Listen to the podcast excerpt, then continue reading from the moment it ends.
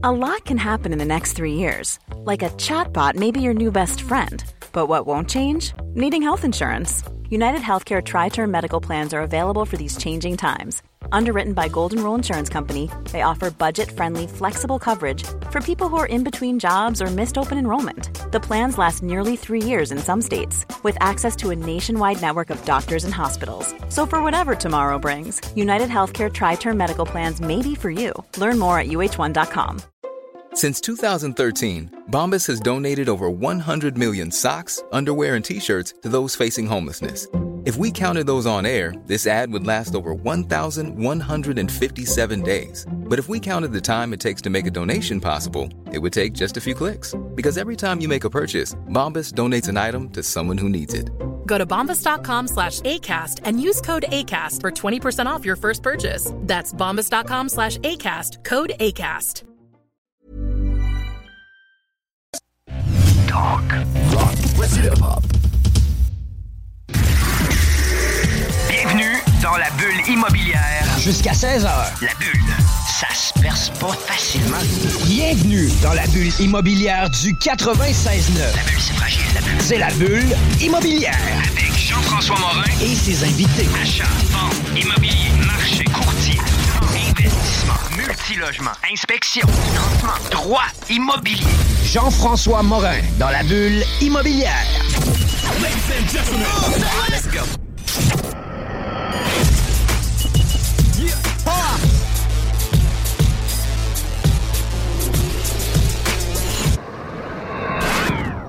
Depuis 2018 à CGMD 96.9, après plus de huit saisons, la bulle immobilière est devenue un incontournable dans l'immobilier. On débute notre nouvelle saison, la neuvième, avec une nouvelle co-animatrice. Salut Sylvie. Bonjour, Jean-François. Comment ça va? Ça va super bien, super excité d'être là aujourd'hui. Mais hein, puis écoute, tu as accepté l'invitation de te joindre à moi pour faire un, un remplacement de Kevin euh, Filion qui était avec nous quand même plusieurs saisons. Je pense que c'était cinq ou six saisons avec nous. Écoute, Kevin, c'est un gars qui est super impliqué dans l'immobilier. Tu es une fille qui aime l'immobilier aussi. Puis fais-nous une petite présentation justement avant qu'on commence là, par rapport à ton parcours. Parce que tu sais, on t'a entendu à la bulle immobilière, on t'avait invité, mais tu es une fille qui est ultra active aussi, autant sur Canada Podcast, puis dans ton environnement. Effectivement. En fait, premièrement, je suis une fille très curieuse euh, qui adore apprendre. Donc, euh, c'est certain que ce que j'aime, entre autres, de la bulle immobilière, c'est qu'on touche vraiment l'immobilier avec plein d'experts différents. Fait que je sens que chaque semaine, ça va être une école pour moi, apprendre des nouvelles choses, rencontrer des nouvelles personnes. Je suis avocate de formation en droit des affaires. On a un volet immobilier au bureau aussi. Donc, c'est certain qu'il y a le volet juridique aussi euh, qui est intéressant pour moi. Si je suis capable d'amener des fois des petits commentaires, des réflexions par rapport à ça, que ça, que ce soit les éléments avancés, des pièges aussi. Donc, ça va me faire plaisir de rajouter peut-être mon petit grain de sel par rapport à ça. sinon, ben, je suis une mordue d'immobilier. Moi, j'ai commencé l'immobilier à 30 ans. Euh, donc, je suis un investisseur immobilier qui aime ça, qui, aime en parler, qui aime me tenir au courant. Donc, c'est pour ça que, bref, euh, oui, j'ai accepté l'invitation avec plaisir. Puis, c'est vraiment un, un honneur que tu as accepté ça. Puis, je suis vraiment content de pouvoir partager euh, ces moments-là avec toi. Euh, on débute la saison avec un sujet qui est quand même euh, pas doux. On parle de l'insolvabilité, puis on a tellement de questions par rapport à ça. Puis est-ce que ça touche l'immobilier? Dans quelle mesure ça touche l'immobilier, etc. Puis on a eu divers invités où ce qu'on avait effleuré ce sujet, mais jamais qu'on y va en profondeur autant qu'on va y aller aujourd'hui. Puis souvent, on a des, des opinions ou des lignes directrices différentes aussi, ou des lignes euh, de conduite ou de sujets qui vont être différents d'aujourd'hui. Fait que je suis vraiment content. Aujourd'hui, on reçoit Olivier Boyd. Comment ça va? Très bien. Merci beaucoup de me recevoir. Écoute, euh, je te remercie. Encore un invité sur Montréal qui vient rencontrer les, gens de la bulle immobilière, vient parler de leur passion, de leur travail. Euh, juste avant, j'aimerais ça aussi mettre en, plan un peu c'est quoi l'insolvabilité, le syndic de faillite, etc. Fait que tu sais, c'est un peu euh, l'univers de cet environnement-là qu'on va discuter ensemble, c'est ça? Tout à fait. Et euh, quelques petits euh, pièges qu'on va tenter d'éviter ou des informations que je suis sûr que vous allez trouver très intéressantes. Puis, Olivier, tu es associé CPA, CIRP, ILT de MNP. Euh, parle-nous un peu là, de, ton parcours, parle-nous un peu euh, de l'expérience, puis aussi la niche de MN, MNP, parce que c'est quand même une grande société canadienne. Oui, tout à fait. Donc, euh, personnellement, ben, je suis comptable de formation. Je suis dans le domaine de l'insolvabilité depuis bientôt 13 ans. Ça fait 7 ans que je suis chez MNP. Et pour ceux qui ne connaissent pas MNP, on est la plus grande firme comptable canadienne. Donc, on est au-dessus de 8000 employés. Euh, récemment, au Québec, on a pris beaucoup d'expansion l'année dernière suite à l'acquisition euh, des bureaux régionaux de Deloitte, sans son palais à Deloitte, anciennement connu. Alors, on a une très bonne présence au Québec maintenant. Et moi, personnellement, je suis associé plus dans le groupe d'insolvabilité et restructuration. Puis, dans la dans le contexte économique actuel, je m'attends que ça va être un gros dossier, puis il va y avoir plusieurs dossiers qui s'en viennent aussi par rapport à ça. Euh, MNP, c'est une entreprise de 8000 employés au Canada. C'est quand même pas rien. Euh, tu l'as mentionné, je pense que vous êtes la plus grande firme comptable là, euh, au Canada. Euh, puis, une des choses que vous avez aussi, c'est vous avez le volet euh, d'insolvabilité. Vous avez une équipe ici à, à Québec et sur Montréal qui va gérer, je dis pas l'ensemble des dossiers euh, de la province, mais vous en gérez un paquet. Là. On, on gère tout ce qu'on peut gérer pour la province au complet, effectivement. Euh, donc, que ce soit de l'immobilier au niveau commercial ou particulier. Puis l'insolvabilité arrive de quelle façon pour toi? Oh my God! Euh, j'ai commencé, euh, j'étais pour euh, la compagnie Daimler Chrysler. Je m'occupais des concessionnaires en difficulté en 2007-2008, euh, quand il y a eu la petit crash financier que la plupart de vos auditeurs vont se souvenir. Et euh, à ce moment-là, ben, plusieurs concessionnaires étaient en difficulté et même Chrysler et GM ont fini par faire faillite. Et euh, depuis ce moment-là, ben, j'ai eu la piqûre. Euh, L'idée étant de régler des problèmes quand on est rendu au pied du mur, trouver des solutions créatives pour sortir euh, le monde de la misère ou sortir des entreprises de difficultés dans lesquelles ils sont. Puis le but est vraiment d'informer nos auditeurs par rapport à tout ça. Puis tu sais, souvent les gens ils se disent ouais mais comment ça se fait que GM a pu faire faillite puis qu'ils sont encore actifs ou qu'ils vendent encore des voitures etc. Fait que pour quelles raisons souvent on va avoir des entreprises qui vont être euh, en faillite ou qui vont en faire des propositions mais qui vont demeurer en affaires. C'est de quelle façon qu'on réussit à faire ça? Ben, si tu es capable de démontrer que tu as un problème qui est temporaire, que tu as quand même un avenir, tu as quand même un produit, un service qui va euh, demeurer, ben, des fois, ton problème, un de tes problèmes, c'est juste que tu as une charge financière trop élevée. Tu as trop de dettes pour arriver à passer au travers. Donc, on fait une restructuration de la dette en offrant aux créanciers une façon de pouvoir récupérer une portion plus intéressante de, euh, de leur investissement ou de leur, euh, de leur dette pour être en mesure de passer au travers. Puis, éventuellement, ben, l'entreprise se refait. Et euh, quand toi, tu es un fournisseur d'une entreprise et que tu es en mesure de, de, de maintenir un client, toujours plus facile de garder un client que de continuer d'aller en chercher un autre. Mais ça, c'est un point super intéressant parce que souvent, ce qu'on entend, tu sais, les gens, ils ferment tout simplement. Tu sais, ils vont fermer un resto, ils vont en ouvrir un autre le lendemain, tout a l'air beau. Et ça, c'est quelque chose que quand c'est mal fait, on s'entend que ça, pour l'entrepreneur, peut avoir des mauvaises surprises. Ah, ça, c'est sûr. Quand c'est des, des fois des petites entreprises qui ont peut-être pas beaucoup d'éléments distinctifs pour euh, repartir et qui se noient dans une masse de euh, compétiteurs, des fois, tu n'as pas grand-chose à pouvoir offrir à tes, à tes fournisseurs, mais dans d'autres cas, ben, ça peut être plus intéressant et pertinent. Puis, euh, puis tu sais, des fois, on, on va entendre des gens qui vont faire des propositions puis qui vont offrir un certain montant dans piastres, là, tu sais, Ouais. 80 cents dans piastres, 50 cents dans piastres. Puis, tu sais, il y a, il y a pas un conseil d'administration, mais tu sais, il y a un- une consultation avec les créanciers. Puis, tu sais, chacun va voter si oui est d'accord ou non, Exactement. non d'accord pour une situation comme ça. Puis, on va en parler tantôt, euh, tu sais, du processus ou c'est quoi le, le- les, les étapes qui amènent euh, ces situations-là. Mais euh, qu'est-ce qu'est-ce qui fait en sorte qu'un créancier va dire, ben écoute, moi, je suis d'accord à accepter 80 cents dans pièce parce que, il se dit sûrement, ben écoute, je suis mieux d'avoir 80 sous que rien pantoute, sûrement. Exactement. Donc, des fois, ça peut être euh, la façon que c'est présenté. Si tu t'en vas en faillite puis que tu vas avoir 20 cents dans pièce, des fois, tu es mieux de prendre une chance de dire, ben, écoute, je vais étendre ça dans le temps, je vais prendre ça sur deux ans, sur trois ans, sur quatre ans, mais je vais aller chercher ultimement, dans ton exemple, 80 cents dans pièce. C'est un risque que les fournisseurs veulent et peuvent prendre. Puis à ce moment-là, ben, pendant ce temps-là, tu continues à vendre à cette compagnie-là. Est-ce que tu vas mieux te sécuriser? C'est sûr. Tu vas peut-être pas euh, laisser tes comptes euh, aller à 60, 90 jours, mais euh, au moins tu maintiens un client et tu récupères quelque chose que autrement tu pourrais perdre de, de façon beaucoup plus importante. Puis c'est quoi les différences entre une proposition et une faillite? Oh, il y a bien des différences. Ben, Est-ce que tu es capable de nous donner un Alors, line là-dessus? Euh, on, si on, on va en particulier ou en compagnie? Euh, ben écoute, on pourrait y aller euh, en premier lieu pour les compagnies, par Parfait. exemple. Puis Alors, euh, pour une compagnie, c'est que tu remets tous tes biens pour être administré par le syndic. Donc, tout ce que tu as, euh, le syndic se ramasse avec. Et son rôle, c'est de maximiser la réalisation pour avoir le plus de cash possible là à verser aux créanciers. Euh, c'est un processus qui peut prendre des fois quelques semaines, des fois quelques mois, des fois quelques années.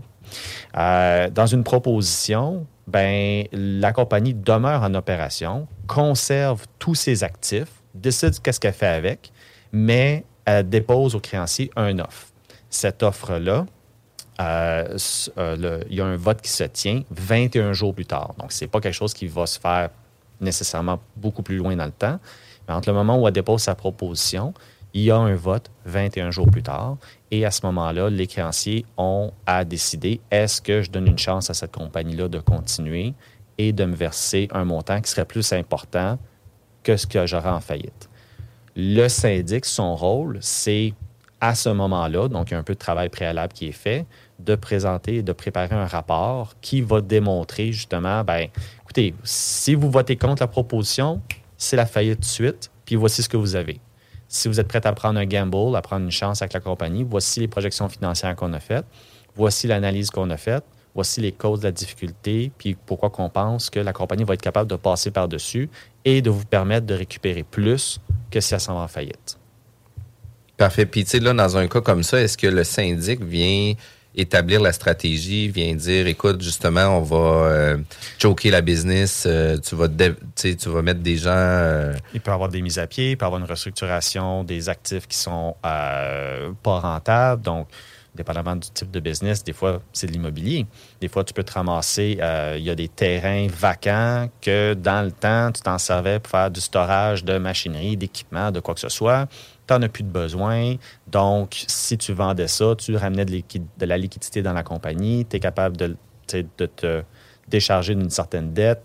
Donc, ça, c'est des stratégies puis de la planification qui est faite justement avec le syndic avant de faire ta proposition pour être en mesure d'arriver avec quelque chose qui se tient puis euh, que les créanciers vont être euh, d'accord.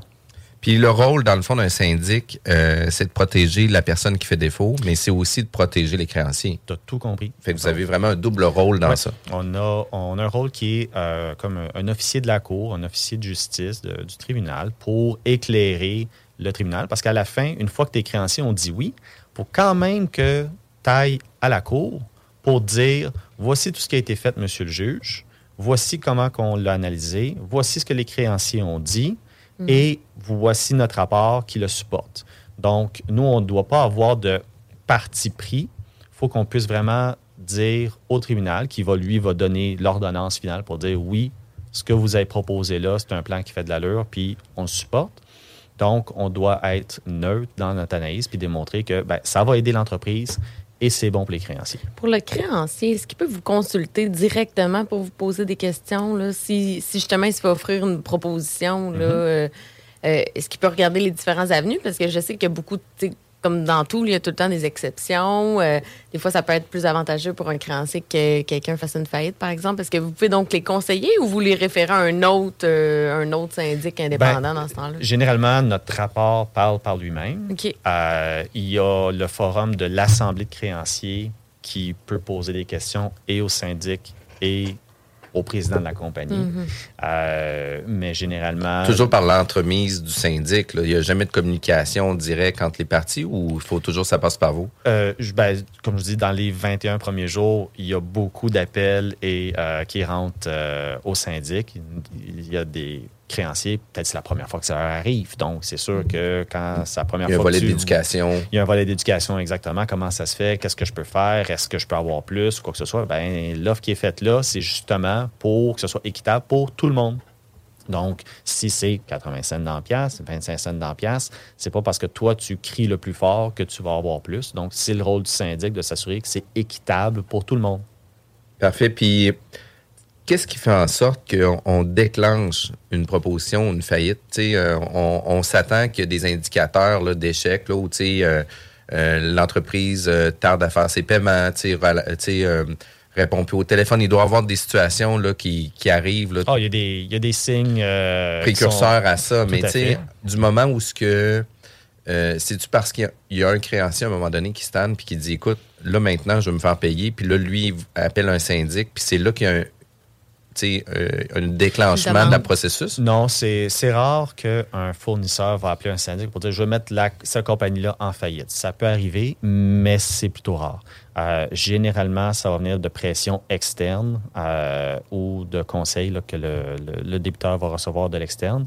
Mais la plupart du temps, comme je vous dis, c'est euh, soit le gouvernement qui va prendre des saisies parce qu'il y a des retards au niveau des remises statutaires de TPS-TVQ, de DAS.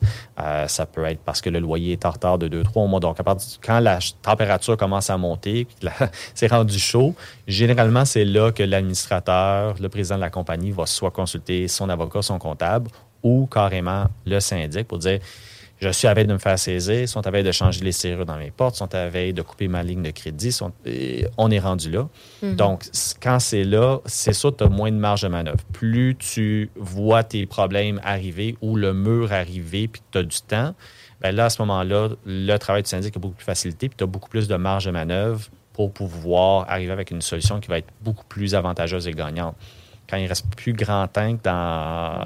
Plus de gaz tank. le tank, là, c'est là que c'est peut-être un peu plus difficile. Mais en même temps, en pratique, moi, je l'ai déjà eu des cas de clients là, qui ont fait une demande vraiment pour que la personne soit en faillite parce que, tu sais, ça arrive là, que notre créancier, euh, notre débiteur plutôt dit Oh, j'ai pas d'argent, j'ai pas d'argent, t'auras beau me poursuivre, là, t'auras rien. Mais tu le vois qui continue ses opérations. Ça peut être vraiment frustrant. Fait que je pense que c'est quand même bon pour les auditeurs de savoir que c'est quand même possible de le faire, la demande. Je pense qu'il faut avancer les sommes. hein. Il faut sécuriser les, les honoraires. Oui, il faut sécuriser les honoraires. Mais j'ai des cas, euh, j'en- ai un en ce moment où euh, quelqu'un a fait une, euh, une proposition.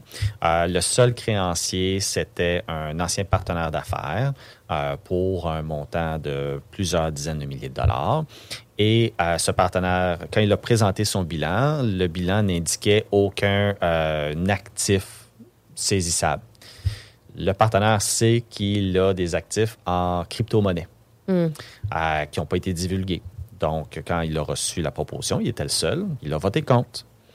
Euh, il n'a pas avisé le syndic euh, de cette information-là pour dire j'ai des actifs en crypto-monnaie. Donc, la personne a décidé de faire faillite. Et ce- on va donc entreprendre des procédures pour aller saisir les ordinateurs et tout l'équipement informatique de la personne pour être en mesure d'aller récupérer cet actif-là.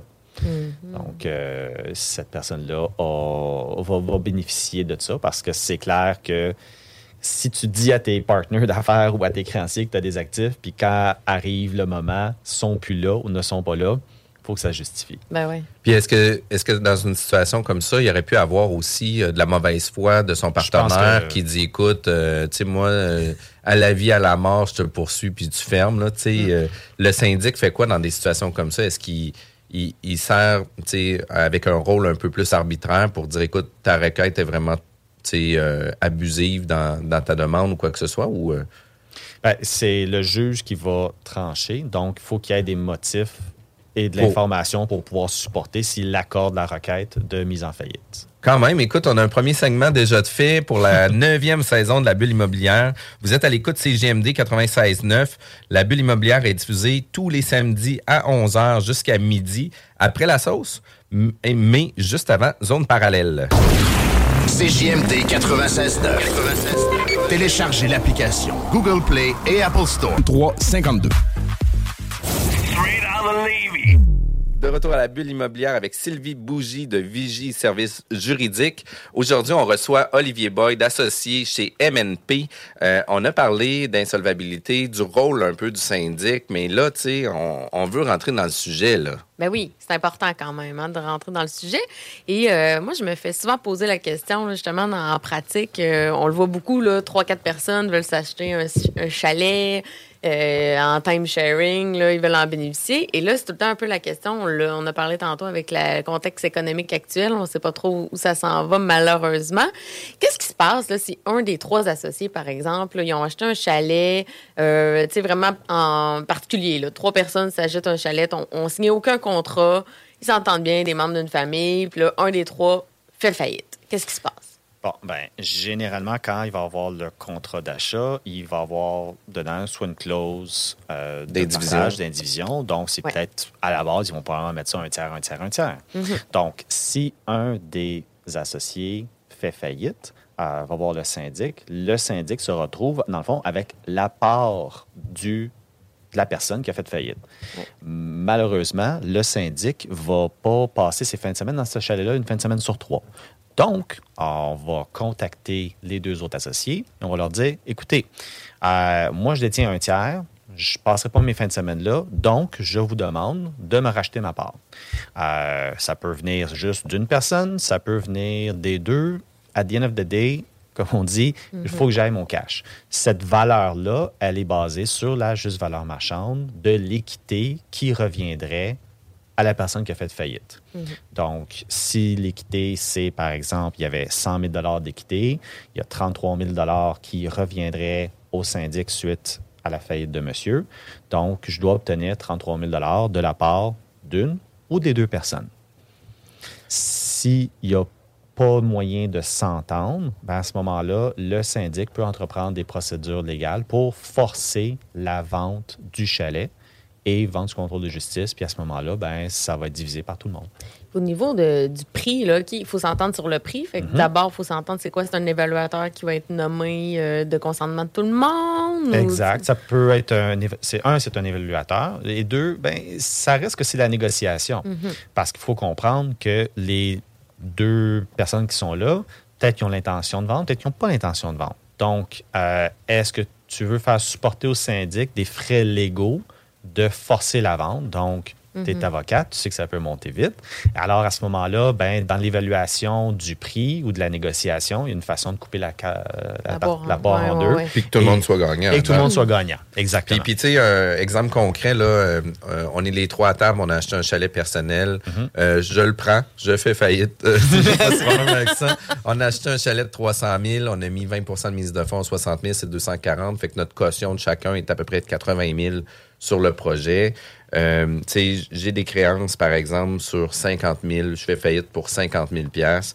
Euh, l'équité de la propriété, on vient de l'acheter, c'est super récent. Il y a seulement 60 000, ce qui fait en sorte que mon cher à moi, c'est seulement 20 000 d'équité sur la propriété, qui n'est pas suffisant pour payer Toutes tes dettes. toutes mes dettes. Euh, dans un contexte comme ça, euh, vous, vous pouvez forcer la vente. Puis s'il y a un profit de, de 60 000, est-ce que vous allez venir réclamer le 60 000 ou vous allez Non. juste prendre le 20 000? Juste le 20 000. Parfait. Puis l'autre chose aussi avec euh, les conventions d'indivision, euh, arrive le moment où ce que tu sais, il peut avoir les mises de fonds qui soient déjà établies sur l'acte de vente, qui vient dire ben tu sais Sylvie a mis 100 000, moi j'ai mis 20 000, toi tu as mis 40 000. Fait que ces premiers montants là sont splittés à la base avant la vente. Euh, puis par la suite vient aussi le droit de préemption. Qu'est-ce qui arrive avec le droit de préemption quand que le syndic arrive de- dans la transaction? Parce que, tu sais, généralement, on va avoir un, un droit de préemption de 30 jours, ce qu'on peut acheter des actionnaires, etc. Mais quand que l'actionnaire change par... Je me- le, le syndic se retrouve à être dans les souliers Ouais. de la personne. OK, parfait. Fait que j'ai pas plus de droits, mais j'ai pas moins de droits non plus. OK, parfait. Fait que, tu sais, dans un cas comme ça, le, puis, tu sais, en même temps, vous, en étant syndic, ben là, vous pouvez demander, euh, sais, sans dire accélérer le, le- le droit de préemption, mais c'est automatique, c'est déclenché automatique. là. Exact. OK. Fait que ça, c'est quand même intéressant. Puis, c'est- ça, c'est quand il y a une convention, Ça, c'est ouais. ça, tu sais. Puis la convention va Ben, venir le on- dire si on va c'est le un voir. cas de faillite et tout, là, parce qu'il faut Ouais, c'est ça, mais même- l'acte de vente, l'acte de vente vont prévoir la, préven- euh, le préemption. Droit de premier refus. Ouais, fait que, ils vont, ils vont déjà le prévoir. Ouais. Puis, tu sais, idéalement, dans un contexte qu'on achète un chalet à trois, euh, la convention d'actionnaire est pas mal peut-être mieux parce que, tu sais, on vient, augmenter un. un- ben, c'est pas un risque, là, mais souvent, c'est que la convention, la compagnie va venir protéger. Puis c'est là que je pense que d'avoir une bonne convention va vraiment aider dans un contexte comme ça. Oui. Ben, en fait, moi, c'était mon deuxième point, parce que là, on, on parlait de la valeur, mais tu sais, les modalités de paiement aussi. Là, tu sais, le syndic, qu'est-ce qu'ils veulent le cash? Là, Tu sais, moi, mettons, là, Jeff fait faillite, on est les trois ensemble. Euh, moi, je décide de racheter la part à Jean-François. Olivier n'était pas intéressé, c'est correct, mais mes modalités de paiement, là, moi, j'avais pas prévu là, que Jean-François fasse faillite. Non, ça, c'est clair. On va le négocier ensemble, on va s'asseoir. Puis, euh, Donc, le syndic va, euh, va être à l'écoute. Euh, c'est sûr que le syndic n'est pas là pour traîner ça pendant des années, mais encore là, le choix de l'alternative, c'est là que ça, ça rentre en ligne de compte. Qu'est-ce que tu m'offres là tout de suite versus me traîner ça dans le temps versus moi prendre une procédure immédiatement pour forcer la vente? Donc, tout ça rentre dans la balance, puis le syndic prend la décision en fonction de ça. Donc, si tu me dis, écoute, je vais pouvoir te payer plus, mais donne-moi un an et demi, donne-moi deux ans, puis je vais arriver avec l'argent, ou euh, je peux rien te donner ça, mais tu vas l'avoir demain matin, ben la différence entre les deux va être la décision du syndic. Est-ce que je mets un effort au niveau de légal pour entreprendre des procédures pour forcer la vente ou pas?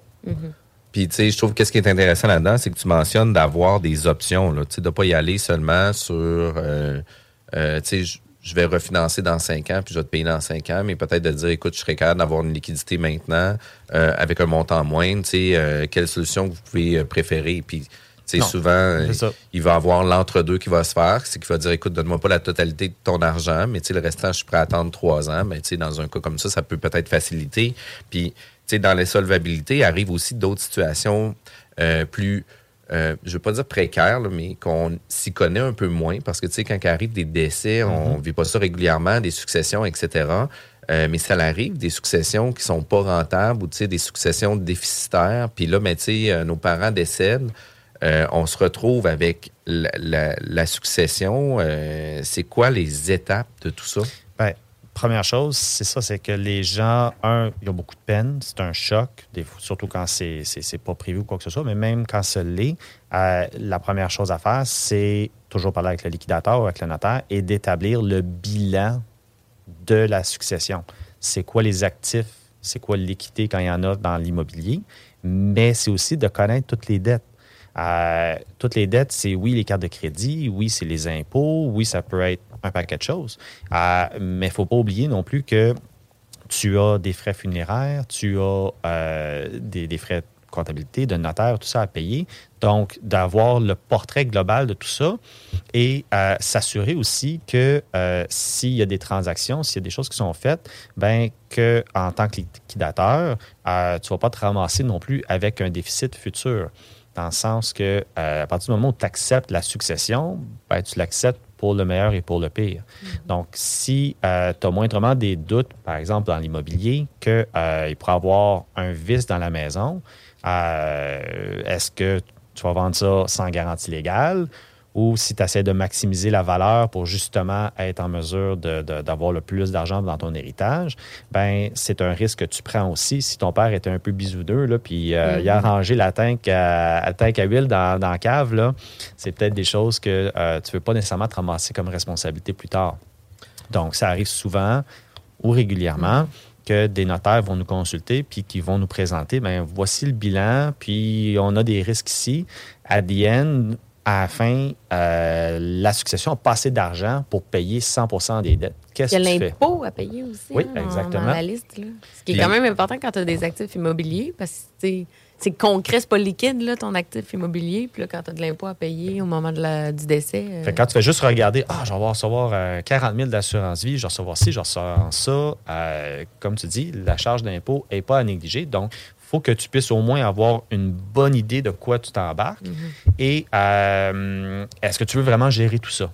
Fait que ça, ça aussi, c'est des problèmes. Donc, des fois, quand tu as des frères, des sœurs, euh, des ex-conjointes qui sont encore dans la maison ou quoi que ce soit, puis que c'est le papa qui décède, ben, est-ce que tu veux vraiment t'embarquer dans la guerre de la chicane de qu'est-ce que tu vas faire avec ça? Donc, les notaires nous consultent et à ce moment-là, c'est le syndic qui euh, reprend la charge de tout ça et une des choses qui était intéressante pour euh, quelqu'un qui est de la famille, qui a payé des dizaines, c'est pas de milliers de dollars des fois pour euh, des frais funéraires, ben, tu dis, tabarnouche, j'ai tout payé ça, puis j'ai rien au bout. Ben non. Si la succession euh, est insolvable, le syndic, la première chose, la première scène qu'il va verser, c'est pour payer les frais funéraires. Donc, on peut rembourser, par exemple, un enfant qui a fronté, qui a payé justement pour euh, les frais funéraires de, de- de son père, de sa mère. Donc, des fois, ça aussi, ça, ça aide à, euh, à faire passer le deuil, puis à accepter là, qu'en ce moment, il n'y aura peut-être pas d'héritage, mais au moins, il ne sera pas plus pauvre. Parce que c'est ça, parce que s'il n'avait pas accepté la, fa- la, la succession, ben là, ses frais funéraires, ils n'auraient pas été, ils Non. auraient pas été remboursés, là. Ça aurait été. euh, ça aurait été gobé avec tout le reste. ouais. Donc, il y a comme un inversement aussi des, euh, des priorités parce que Ouais. même l'impôt n'a pas plus de droits sur les frais funéraires. Puis les frais funéraires, là, on parle, euh, oui, l'enterrement, euh, la cérémonie. euh, C'est très, très large. C'est très, très large. fait que, euh, justement, ils n'ont pas, dans, dans la loi, c'est les frais funéraires selon les rites d'usage. Donc, si ton rite d'usage, c'est d'avoir des petits pamphlets, ben on ne dira pas, ah, tu as pris un petit pamphlet de trop, c'est- ça, on le paye pas. Non, non, non. C'est fait qu'on est mieux d'y aller en ligne là, sur les frais funéraires. avec les sandwichs pas de croûte. Écoute, euh, Moi, j'invite Dave Grove, moi, là, moi, mes j'invite- funéraires. moi, moi, là, je vais, je vais mettre un peu moins d'argent dans le mariage, mais écoute, les frais funéraires, là, ils vont être quand même terribles. Mais, mais un bilan, puis avoir un portrait de tout ça, ça peut prendre environ combien de temps, là, sais, rapidement, pour avoir une idée de ça? Ben, légalement, puis euh, c'est le fun de pas d'avoir l'avocate à côté de nous, mais euh, on a six mois pour accepter ou refuser une succession. Et pendant ce temps-là, il faut éviter de faire des actes qui pourraient porter à croire que tu acceptes la succession. Donc, ce que tu as, tu as un six mois, à toute fin pratique, pour faire le portrait. Donc, tu ramasses, tu vas recevoir par la poste. Hey, écoute, mon père avait une carte de crédit à Canadian Tire, je ne le savais pas. Ben, c'est probablement parce que tu as fait suivre le courrier, puis là, tu viens de l'avoir. Ah, bon, on rajoute ça dans la colonne des moins, et ainsi de suite. Donc, le plus important, c'est d'établir euh, le bilan, puis tu as six mois pour le faire. Donc, tu as le temps en masse de ramasser tous les avis qui vont rentrer, de parler avec un comptable pour au moins déterminer une fois que je liquide tous ces actifs-là, c'est quoi la charge d'impôt. Puis une fois que tu as fait le portrait de tout ça, tu parles avec ton avocat, tu parles avec, ton, le notaire. Puis à ce moment-là, si tu es moindrement orienté ou que cette personne, ce professionnel-là euh, l'est, il va peut-être te recommander et ton, ton jeu, on parle de peut-être un 2000 pièces qui t'en reviendrait si tu acceptes la succession parce qu'il y a tellement de dettes, même si on liquide la maison, même si on fait tout ça, tu n'auras rien dans tes poches. Là.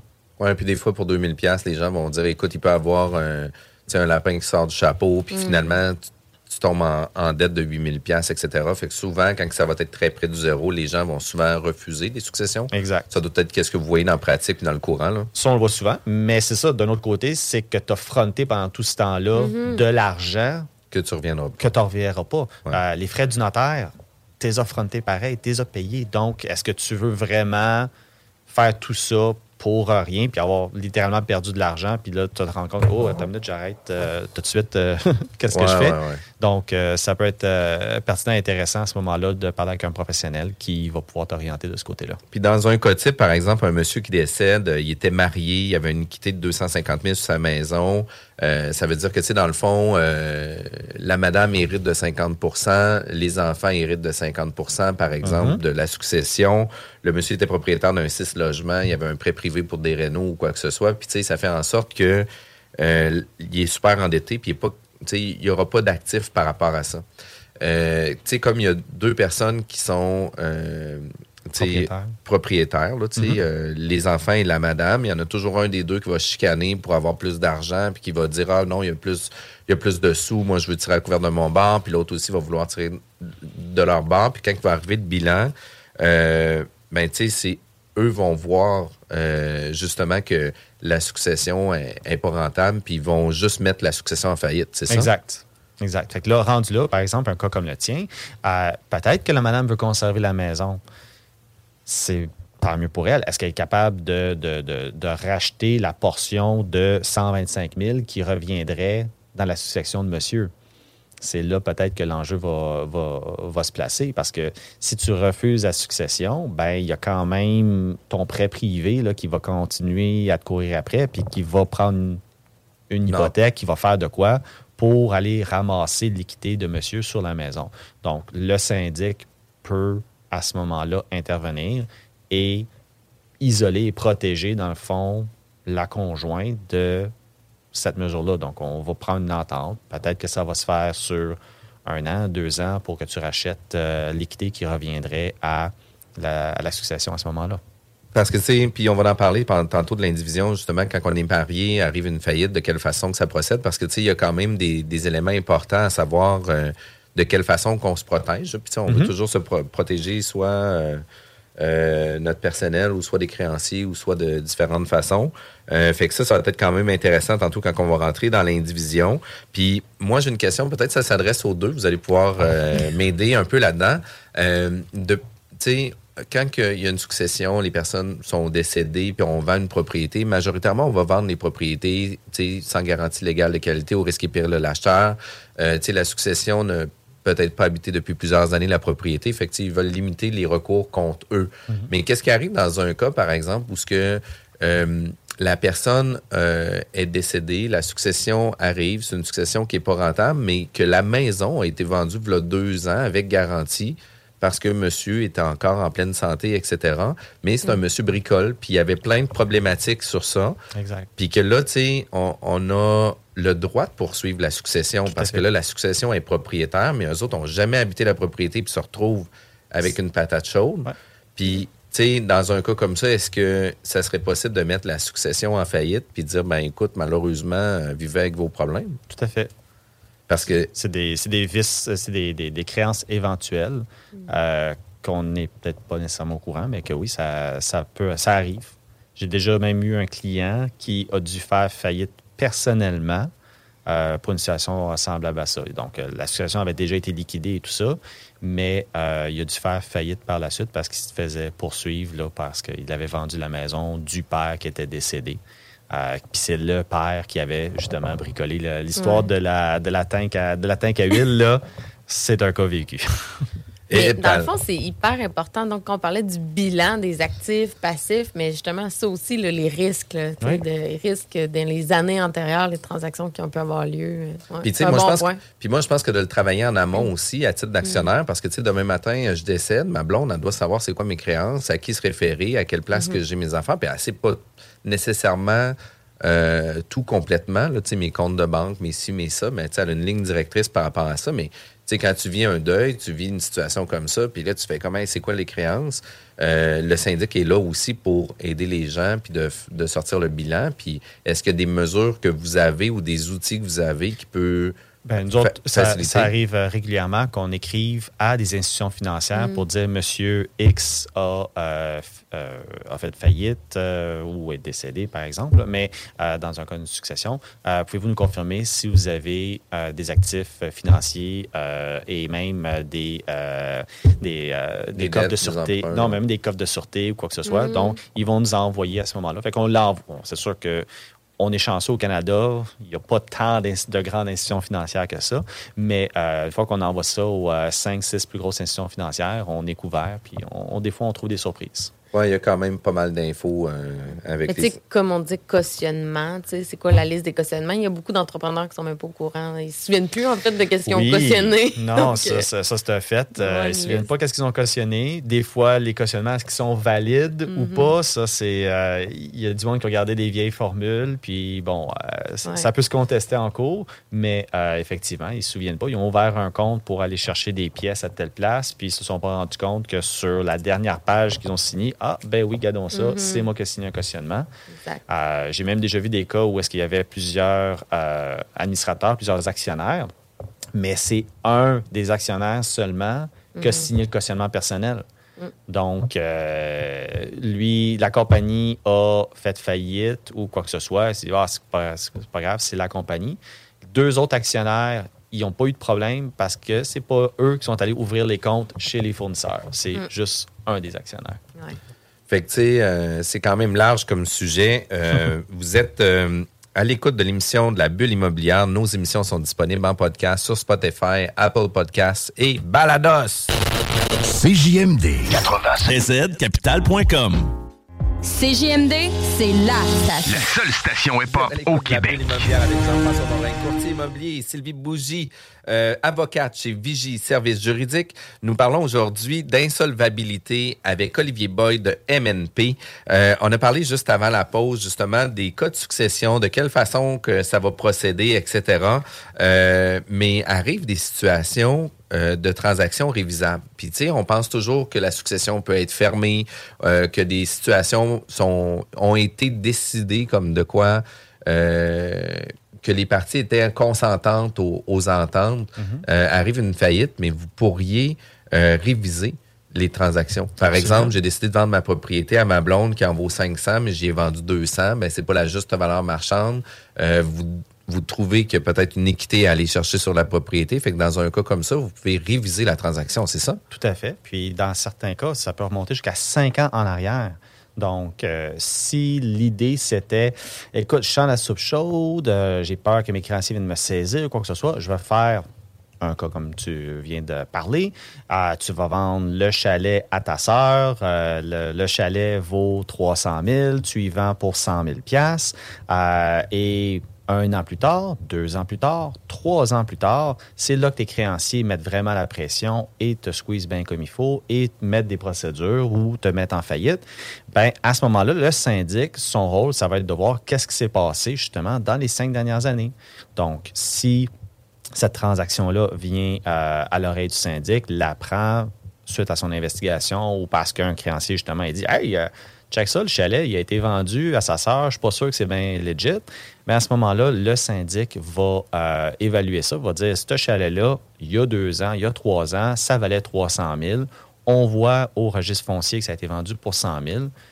Le, la sœur va recevoir une belle petite lettre et un avis du syndic de dire paye 200 000 de plus. Sinon, ben, on va aller à la cour puis on va faire la transaction de cette façon-là. Puis aux yeux du syndic, est-ce que la cession et la vente ont le même euh, recours juridique? Parce que, tu sais, quand on vient céder notre propriété à notre conjoint Mhm. versus de faire une vente, C'est la même chose. fait que pour vous, là, c'est le, le, le, le bien a été... euh, Transféré. Il a été transféré, Transféré. en deçà de la juste valeur marchande. Donc, euh, c'est une. Quand c'est fait avec quelqu'un euh, qui n'a pas de lien, donc euh, tu vends ça à ton voisin trois rues euh, à gauche, ben tu peux retourner un an en arrière. Euh, donc, avec quelqu'un qui est lié, là, il y a certains caveats à, à prendre en considération, mais ça peut retourner cinq ans en arrière. Donc, quand, quand le deal a l'air trop beau pour être vrai, c'est peut-être parce qu'il est trop beau pour être vrai. Puis, tu sais, les recours sont, sont pour vous aussi, là, tu sais, pour justement de... Tu sais, parce qu'il y en a toujours un petit, un, un petit brillant qui sort du lot puis qui trouve une situation particulière qui veut euh, essayer de sauver ou, tu sais, de passer par la bande pour... Euh, fait que, tu sais, ça, ça, ça- ça revient à ce que je disais tantôt au niveau du rôle du syndic. On est là, oui, pour protéger la personne, mais si tu n'es pas honnête, si tu as fait des niaiseries, la loi est aussi là pour te ramener dans le droit chemin puis remettre ce qui reviendrait aux créanciers à ce Et moment-là. par rapport à ça, justement, les petits fins finaux disent bon, on va transférer à conjointe, frère, sœur, on va se prendre à l'avance. Il y a aussi le fameux cas là, de l'entrepreneur qui décide je vais mettre la maison au nom de ma femme, ça va être moins compliqué, ou à- au nom de ma conjointe. je vais protéger Exact. mes actifs. Ben, euh, c'est là que ça, c'est un peu particulier peut-être euh, au Québec, peut-être euh, versus d'autres provinces, mais euh, au Québec, euh, puis on, on se souvient du cas de Eric et Lola, là, qui, qui- Mhm. euh, mais euh, les, quand, quand tu es marié, tu as plus grosse protection que quand tu es conjoint de fait. Donc, euh, un de mes vieux profs m'avait dit dans vie, tu te protèges de tes créanciers ou tu te protèges de ta femme, mais choisis judicieusement. Donc, quand tu es marié, à ce moment-là, euh, le syndic ne peut pas forcer l'indivision. On- Même si la personne fait faillite, même s'il y a beaucoup d'argent en d'équité, euh, le syndic ne peut pas, en cours d'administration, aller à la cour et forcer la conjointe à vendre la maison si ça fait partie du patrimoine familial. Euh, donc, à Puis partir de là, la que, so- ouais. puis est-ce que la propriété aussi, on parle de patrimoine euh, familial, mais est-ce qu'une propriété euh, pourrait ne pas être saisissable pour différentes autres raisons? Tu sais, que ce soit pas nécessairement le. le- le- tu sais, le patrimoine familial ou la maison familiale ou quoi que ce soit, mais que, par exemple, le, le, failli peut avoir euh, une, entente avec, euh, avec le syndic ou qu'est-ce qu'on parlait tantôt là, euh, en hors d'onde par rapport à ce que les gens sont capables de continuer à faire des paiements. Absolument. Si le, failli veut, avec sa conjointe, il y a une certaine équité sur la propriété, ils sont capables de maintenir les paiements hypothécaires, continuer à le payer, mais il y a une, disons, une petite équité. Puis là, dans un contexte où ils ne sont pas mariés, à ce moment-là, il pourrait avoir une équité de 25 000, par exemple, à deux. Donc, il y aurait un 12 500. À ce moment-là, ils vont continuer à faire leur paiement auprès euh, de la banque et euh, vont payer aussi la portion de 12 500 au syndic. Puis là, à ce moment-là, c'est une entente euh, qui est prise avec le syndic pour cette portion-là. Le syndic va, à ce moment-là, dire ben, comme je ne suis pas obligé de prendre des procédures légales pour te forcer à vendre la maison ou quoi que ce soit, paye-moi tant par mois. Puis Mhm. ça va revenir au même. At the end of the day, le syndic n'est pas là pour briser des familles, il n'est pas là pour mettre du monde à la rue. Il faut juste que ça soit équitable avec les créanciers. Donc, s'il y a un 12 000 à réaliser, ben, c'est quoi la façon la plus facile, la plus simple, la plus humaine Mhm. de le faire? OK. Ouais, mettre une maison sur le marché pour 12 000 d'équité, ce serait un petit peu ordinaire Ça, aussi. ferait- ce serait ordinaire aussi. là. Mais, mais qu'est-ce qui se passe dans le cas marié maintenant? Parce que là, tu as dit le cas non marié, mais le Exact. cas marié maintenant. Ben, le cas non marié, alors là, c'est là que ça devient intéressant. Euh, quand tu es marié, est-ce que euh, tu l'aimes ta femme? Est-ce que, ou ton conjoint ou ta conjointe? Euh, et est-ce que tu lui fais confiance? À ce moment-là, si tu fais faillite, euh, la- ta portion qui te reviendrait, elle appartient au syndic. Donc, comme je disais tantôt dans l'exemple du chalet, moi, comme syndic, je n'irai pas coucher chez vous sur le sofa. Va falloir que j'aille cette valeur-là d'une certaine forme ou façon. Comme je ne peux pas la forcer, on va offrir au conjoint-conjointe, ben, rachète mon intérêt, rachète mes droits. Et là, à ce moment-là, tu vas te ramasser à être 100% propriétaire de la maison. À ce moment-là, il y a une entente qui est faite, mais cette valeur-là ou cet échange-là n'a pas nécessairement à être faite à la juste valeur marchande parce que euh, je ne peux pas te forcer. Donc, si, même s'il y a 50 000 d'équité qui reviendrait, ben, madame a le beau jeu, ou monsieur ou madame a le beau jeu, beau jeu, celui qui n'est pas en faillite, de dire, écoute, je ne peux pas te donner 50 000, mais je vais te donner 5 000 parce que j'ai pas l'intention de vendre pour les prochaines années. On n'a pas l'intention de se divorcer. Puis c'est pas mal certain que ni lui ni moi ne va mourir prochainement. Donc, à moins que tu veux bêter d'attendre qu'un de ces éléments-là arrive, euh, voici ce que je te donne, puis je me ramasse à être 100% propriétaire de la maison. Et on est pogné pour l'accepter, à moins de vouloir, comme je te dis, attendre 10, 15, 20 ans que euh, un de ces éléments-là survienne. Mais, mais justement, le syndic pourrait-tu demeurer en pending? Euh, puis, tu sais, Théoriquement, dire, oui. dire, par exemple, là, on a une maison de 300 000, il y a une dette de 150 000 pour le monsieur, euh, puis on, on attache sur la maison. Le syndic devient copropriétaire. Fait que, tu sais, dans le fond, est-ce que euh, les actes vont changer aussi, l'acte de vente, etc. Ou quand Oui. on va revendre, est-ce que le syndic va devoir avoir un intérêt à dire oui ou non sur la promesse d'achat reçue? Oui. Alors, euh, quel- un, un événement comme ça survient. euh, quand la faillite arrive, le syndic publie de quoi au registre foncier. Donc, Puis on- attache la propriété. Euh, c'est ça. Il y a un avis qui est là. Donc, le notaire, si quelque chose devait arriver, ben, il va bien voir que le syndic est attaché dessus.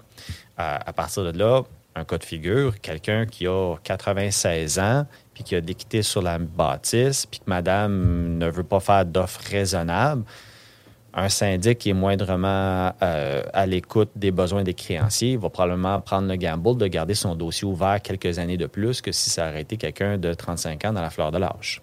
Euh, parce que nécessairement, les chances que un élément survient puis que euh, l'équité soit réalisée de par un des éléments comme je vous En mentionnais. pratique, as-tu souvent vécu des cas comme ça, de longues, euh, tu sais, de longues liquidations de, Oui. de faillite et tout? Oui. Ah ouais, Oui. ça peut vraiment s'étirer. on a des dossiers qui peuvent s'étirer sur 7, 8 ans dans des cas, euh, dans des cas comme ça. Quand même. Ouais. Puis là, dans un cas comme ça, le monsieur décède, ben là, la dame, être obligé. Euh, Être obligé parce qu'il y a, il y a fin du, euh, de, de l'entendre. là. Exact, exact. Fait que, tu sais, dans un contexte comme ça, c'est quand même fou. Là. Puis c'est des choses qu'on pense pas nécessairement. Puis, puis tu sais, même dans nos conventions, même dans nos achats personnels, etc., tu sais, d'y penser, un- de réfléchir un peu plus loin où ce qu'on va avec ça, ça fait toute une différence. Non, c'est ça. Puis c'est pour ça que nous, on, on suggère fortement aux, euh, aux conjoints conjointes, écoutez, faites une transaction avec le syndic, là, tout de suite, basée sur ce que vous connaissez puis ce que vous, avez, parce que on ne sait pas, il peut, monsieur ou vous, pouvez vous faire frapper par un autobus demain matin. Euh, monsieur ou vous peut décider de divorcer ou quoi que ce soit. Ben là, vous mettez à risque ce patrimoine familial-là que vous avez bâti. Puis une question rapide, est-ce qu'on fait notre testament avec un syndic ou avec le notaire? Avec le notaire, toujours. Euh, mais euh, j'aimerais ça, juste avant qu'on termine, euh, que tu nous parles un peu de success story, euh, des histoires à raconter, des anecdotes que tu as vécues, quelque chose qui de croustillant ou quelque chose d'intéressant qui pourrait... euh, Croustillant, j'en ai beaucoup. Euh, mais euh, Success Story, euh, justement, je pense dans le domaine de l'immobilier, j'ai eu un, un client euh, il y a quelques années qui avait investi euh, au Nouveau-Brunswick. Euh, donc, c'était quelqu'un qui avait des sous, qui avait un bon travail. Euh, il était salarié ici, il avait un, associé. Puis, ils ont décidé d'investir au Nouveau-Brunswick dans des blocs, je ne sais plus si c'était probablement Moncton ou Saint-Jean. Euh, et ça n'a pas bien été. Donc, ils ont payé très cher. euh, les revenus, euh, les loyers, ils ont eu de la difficulté. Ils n'étaient pas sur place, donc c'est toujours plus... il fallait qu'ils fassent confiance à quelqu'un. Peut-être des loyers qui se sont perdus, des travaux d'entretien beaucoup plus importants. Bref, la compagnie qu'ils avaient au Nouveau-Brunswick pour administrer puis gérer tout ça a fait faillite. Ils avaient des cautionnements personnels, bien entendu, avec les institutions financières. Ils avaient des privés là-dedans. Euh, donc, une fois que la compagnie a fait faillite, ben, tout de suite, on a fait une, euh, une proposition euh, aux créanciers pour ces deux associés-là. Et il y a eu un, un- offre qui était faite qui était juste et raisonnable. Donc, c'était basé sur le peu d'actifs, les actifs qu'ils avaient. Donc, ils avaient, oui, une équité sur euh, les propriétés. Euh, oui, ils avaient certains placements qui n'étaient pas saisissables. Donc, on a fait une offre aux créanciers. Le plus gros créancier, c'était une institution financière canadienne qui avait vraiment le cautionnement. Donc, euh, ils ont l'institution financière, comme ils étaient contents de la collaboration que les deux avaient faite pour aider à maximiser la réalisation des immeubles, ils ont accepté la proposition. Ces deux gars-là, aujourd'hui, euh, sont, sont très, très contents. Ils ont conservé leur, euh, leur maison. Ils sont encore... euh, il y en a un qui est reparti en affaires. Ça va bien. Puis ça, comme je vous dis, c'était en 2018. Là, puis on est aujourd'hui 2022. Puis c'est comme si de rien n'était. Leur crédit est reparti. Ils ont des chars neufs. Ils ont une maison et tout. Là. Donc ça, c'était c'était bien le fun de voir ça. Puis, tu sais, il faut penser aussi que le syndic est là pour aider, non pas genre pour, euh, pour saigner les gens. là. Non, c'est ça. C'est faut Parce qu'on vraiment... a, on a toujours peur. Tu sais, on parle de syndic, on a toujours peur de se faire saigner, mais tu sais, vous êtes beaucoup plus dans l'accompagnement puis dans l'aide que. Ah, c'est sûr. Puis, tu sais, moi, je suis rentré dans ce domaine-là parce que, bon, j'avais une job de. J'avais une formation de comptable, tout ça.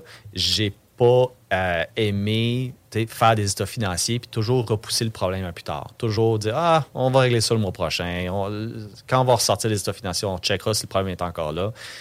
Moi, j'aime ça. Quand il y a un problème, je le règle tout de suite. Euh, Je veux pas repousser ça plus tard. Puis malheureusement, ben, euh, la plupart des gens, c'est peut-être la tête dans le sable ou on veut pas les voir, les problèmes. Mais euh, quand quelqu'un m'arrive avec quelque chose, mon idée, c'est vraiment de pouvoir les aider puis pouvoir euh, passer à d'autres choses, tout le monde, puis euh, passer par-dessus. C'est vraiment intéressant. Olivier, si on veut contacter MNP ou on aimerait avoir plus d'informations ou on aimerait avoir un accompagnement, de quelle façon qu'on peut rentrer en communication? Euh, il y a notre site web, M- euh, notre site web MNPDET, euh, notre euh, page Facebook euh, MNPDET aussi. Euh, sinon, euh, il y a le 1-888-932-4115 euh, pour euh, nous rejoindre sur les heures d'affaires. Puis, euh, ça me fait plaisir de partager mes coordonnées euh, sur votre page web également. Wow, merci beaucoup, Olivier. Ça a été un réel un, réel euh, succès, puis je suis vraiment content, un réel plaisir d'avoir euh, collaboré avec toi pour notre première émission de la saison. Euh, on vous remercie encore de votre présence, euh, tous nos éditeurs. L'an dernier, CGMD a donné près de 150 000 pièces avec le bingo. Ça recommence à l'automne, le bingo. Écoutez, il faut être présent avec Chico, c'est tout qu'un spectacle. Euh, pour vrai, là, c'est une superstar. Euh, vous avez manqué ou vous voulez avoir des informations sur la bulle immobilière, contactez-nous, Sylvie euh, Bougie ou sur jean-françois-morin.ca. La radio de Lévis 96.9. Hey, it's Danny Pellegrino from Everything Iconic. Ready to upgrade your style game without blowing your budget? Check out Quince. They've got all the good stuff shirts and polos, activewear, and fine leather goods, all at 50 to 80% less than other high end brands. And the best part? They're all about safe, ethical, and responsible manufacturing. Get that luxury vibe without the luxury price tag. Hit up quince.com slash upgrade for free shipping and 365 day returns on your next order. That's quince.com slash upgrade.